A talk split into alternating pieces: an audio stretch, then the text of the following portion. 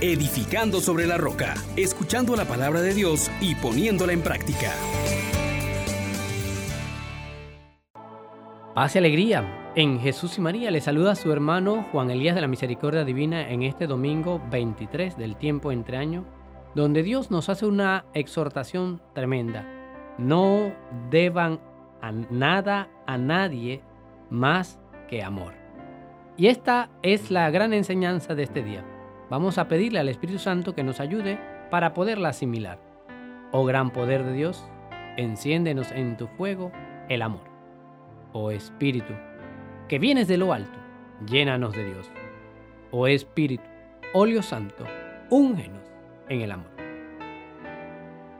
Mis hermanos, mis hermanas, en este domingo pues hay un deseo profundo de salvación de parte de Dios un deseo profundo de comunidad, un deseo profundo de entender que nosotros no estamos solos y no podemos hacer que la vida sea lo mejor que se puede solos. Necesitamos de los hermanos. Por eso, veamos lo que el apóstol San Pablo nos recomienda en la carta a los Romanos capítulo 13, versículo del 8 al 10. Hermanos, a nadie le deban nada más que amor, porque el que ama a su prójimo tiene cumplido el resto de la ley. De hecho, el no cometerás adulterio, no matarás, no robarás, no envidiarás y los demás mandamientos que haya se resumen en esta frase. Amarás a tu prójimo como a tú mismo. Y uno que ama a su prójimo no le hace daño. Por eso, amar es cumplir la ley entera. Palabra de Dios.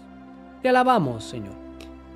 Pues bien, sí, hermano, en clave de lectura de amor, hoy queremos acercarnos a la palabra que nos da la iglesia en este domingo.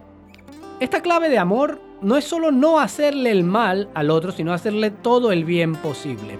Y por eso miramos cómo el profeta Ezequiel, cuando nos presenta un llamado que Dios le hace de a ti te he puesto como centinela como atalaya para amonestar a mi pueblo, para amonestar al malvado, para que cambie de conducta y se salve. La lectura clave de hoy, el amor que se compromete para salvar. Estas tres palabras son importantes. Amor que se compromete para salvar. Amor, compromiso y salvación. Pues bien, Dios no quiere que nadie se condene. Recordemos que su voluntad es que todos los hombres se salven y lleguen al conocimiento de la verdad, que lleguen a, la vida eterna con Él. Y para eso procura cuidarnos y nos pone en esa realidad de centinelas, de atalaya, de poder estar en una posición que podamos ver y cuidar de nuestros hermanos. La tarea del centinela, del atalaya, era precisamente velar para que la ciudad no fuese atacada, para que los habitantes de la ciudad pudieran estar en tranquilo. Ahora, muchas veces tocaba amonestar. ¿Y qué es esto de amonestar? Es pues es una advertencia basada en la enseñanza, basada en un futuro que hay que tomar con responsabilidad. Entonces, como atalayas, como centinelas, muchas veces nos toca estremecer para que reaccionen y no vayan por caminos equivocados. Porque el que está en una posición de vigía, de centinela, de atalaya, prevé los peligros. Entonces, pues, esta advertencia no es solamente una reprensión, no, no, no es una reprensión, es una enseñanza, pero que te advierte de los peligros que puedes correr si vas por el camino equivocado. Entonces, mi hermano, mi hermana, esto no se lo tome muy a la ligera. Dios quiere que usted sea atalaya, centinela de sus hermanos. Que los cuide por amor. También, lo segundo que queremos ver hoy, hermanos, hermanas, es que además de esa tarea de amonestar, de cuidar, de velar por el hermano, la clave de amor también pasa en ese compromiso y en búsqueda de la salvación de ojalá escuchemos hoy la voz de Dios y no endurezcamos el corazón. Cuando Dios nos, nos admonesta, cuando Dios nos advierte, cuando Dios nos llama a entrar en esa intimidad, nos hace ver que Él nos ama, que Él nos ha comprado y que somos su pueblo, ovejas de su rebaño, y que no quiere perdernos. Mira, ese interés es profundo, ese interés es tremendamente gratuito, pero también es un interés que marca una realidad de una relación personal. Y por eso se nos incita a ser hombres y mujeres que vayamos a la presencia del Señor y que nos pongamos delante de Él tal y cual somos, no endureciendo el corazón, sino abriendo el oído como discípulo, para que podamos tener esa vida que Él ofrece. Porque al fin y al cabo, Dios no quiere que usted perezca. Ah, seamos agradecidos con ese Dios que se interesa por nosotros. Porque Dios muy bien pudiera abandonarnos a nuestra suerte y, después, al final, darnos lo que hemos cosechado. Lo que hemos sembrado, pues recibirlo.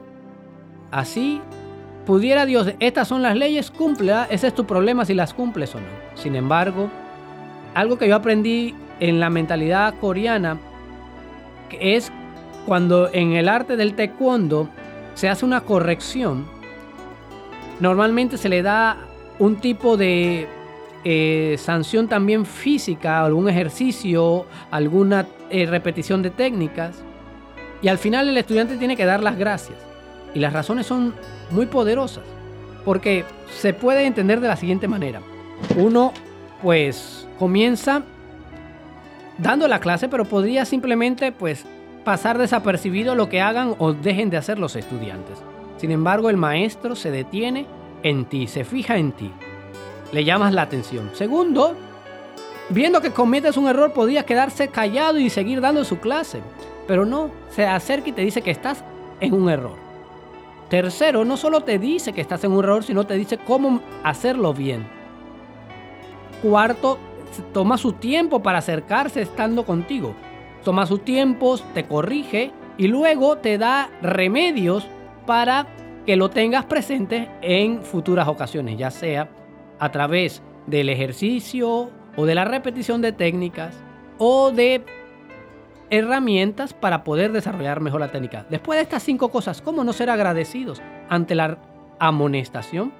Bien, entonces, ojalá escuchemos hoy su voz. No endurezcamos el corazón. Porque la actitud puede ser que me llama la atención y me hago rebelde y no, no, no acojo lo que se me está diciendo. O lo otro, pues presto atención. Y San Pablo nos presenta otra cosa maravillosa. Y que es la clave con la que hemos venido leyendo hoy la liturgia de este día. No deban nada a nadie más que amor. Hay una deuda y no podemos vivir con deudas, que es la deuda del amor. Tenemos que esforzarnos por pagarla con, porque amor se paga con amor. Y en primer lugar, el amor a Dios. Y es esto, amarle con el corazón, con la mente, con todas las fuerzas, con toda el alma, procurando no ofenderle. Porque el amor trata de hacer el bien, no el mal. Por esto, mi hermana, mi hermano, hoy esta deuda nos impulsa a entender que quien ama no hace nada que pueda dañar al otro, ni siquiera a sí mismo. San Agustín lo decía, ama y haz lo que quiera, pero hay que completar la frase, porque quien ama no ofende, porque quien ama no roba, no mata, no, el que ama hace el bien. Pasemos por la vida haciendo el bien, tenemos esta deuda, pero ¿sabes qué? No solo con los que te aman, sino con todos, porque en todos está la imagen de Dios. Entonces, no sabemos, como muchas veces también lo ha dicho el texto de la palabra de Dios, que si usted da un vaso de agua a uno de los de Cristo por ser profeta, recibirá su recompensa de profeta. Pero a quien reciba uno de estos enviados no será desapercibido lo que usted haga. Pasemos por la vida haciendo el bien, con esta deuda de amor, pensando que en cada una de estas cosas como mismo Jesús nos dice, cuando, me cuando dieron de comer al pobre, vistieron al desnudo, cuando acogieron, cuando oraron por vivos y difuntos, todo eso que hagan lo hacen por mí. Por esto, mi hermana, mi hermano, recuerda que Dios está empeñado en que tú y yo no perezcamos, no vayamos a la condena eterna. Tanto amó Dios al mundo que entregó a su Hijo único, para que quien crea en Él no se pierda, sino que tenga vida eterna. Jesús en la última cena vuelve a orar, Padre, no he perdido a ninguno de los que me diste, salvo al hijo de perdición, porque él se quiso perder. Todo lo que me entregaste te lo vuelvo a entregar, lo he cuidado. El Señor es mi pastor, nada me falta. Yo soy el pastor que da la vida por las ovejas. Ah, mira cuánto es el interés que Dios tiene en ti y en mí. Y prefiere morir Él que verte a ti condenado. Sin embargo, mi hermano, mi hermana, esta llamada de amor, compromiso y salvación es un bien comunitario. Porque Dios no vino a salvar individuos. La salvación ciertamente es personal, pero se realiza en la comunidad, con la comunidad, desde la comunidad y para la vida en comunión. Porque para eso nos creó Dios, para conocerle, amarle, servirle y vivir en comunión con Él. Por eso tenemos que procurar que todos lleguemos a la salvación. Porque Dios te va a preguntar,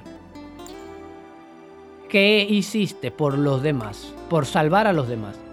Si tú le adviertes al que anda mal, que está mal, y él no cambia, ya es problema de él. Pero si tú no le hiciste nada para ayudarlos a salir del mal, a ti y a mí nos pedirán cuentas. Por eso el Evangelio nos dice hoy que si un hermano comete un error, un pecado, llámalo a solas, cuida su integridad, procura su bien, no para hacerte imponer sobre él, no, al contrario, para salvarlo, porque le amas. Si no te hace caso, trae a otros testigos que procuren no humillarlo, sino rescatarlo.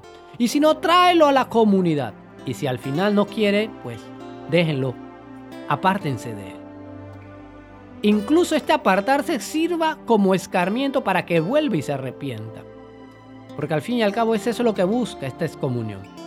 Pues bien, mi hermana, mi hermano, todo está en función de que Dios no quiere perderte, no quiere perder a ninguno y genera la comunidad como medio seguro de salvación. Porque cuando estamos solos, el diablo hace presa de nosotros. Pero cuando estamos en comunión, podemos ponernos de acuerdo y atar o desatar, y el cielo va a corresponder con nuestras intenciones. Porque cuando estamos unidos, Cristo y el Espíritu de Cristo, el Espíritu de Dios, mediante el vínculo del amor, nos mantienen unidos. Qué riqueza, hermanos, hermanas, esta llamada a vivir en el amor como compromiso de salvación. Pidámosle a Dios, pues, que ejerzamos bien eh, la tarea de centinela, de atalayas, que no endurezcamos el corazón ante lo que Dios nos dice, que no debamos a nadie nada salvo la deuda del amor y que nos esforcemos en pagarla y que procuremos hablar con el hermano, porque si nos hace caso, habremos salvado al hermano. Recordando el bien de la comunión. Padre bueno, gracias una vez más por amarnos de esta manera, por comprometerte con nosotros hasta encarnarte y morir en la cruz para resucitar y llevarnos al cielo con la salvación que tú nos tienes prometidas. Ayúdanos a nosotros también a responder con un sí, con un oído abierto, con un compromiso con el hermano por su bien. Amén, amén, amén. Bendiciones para todos. Les exhortamos, hermanos, por la misericordia de Dios, que pongan por obra la palabra y no se contenten solo con oírla.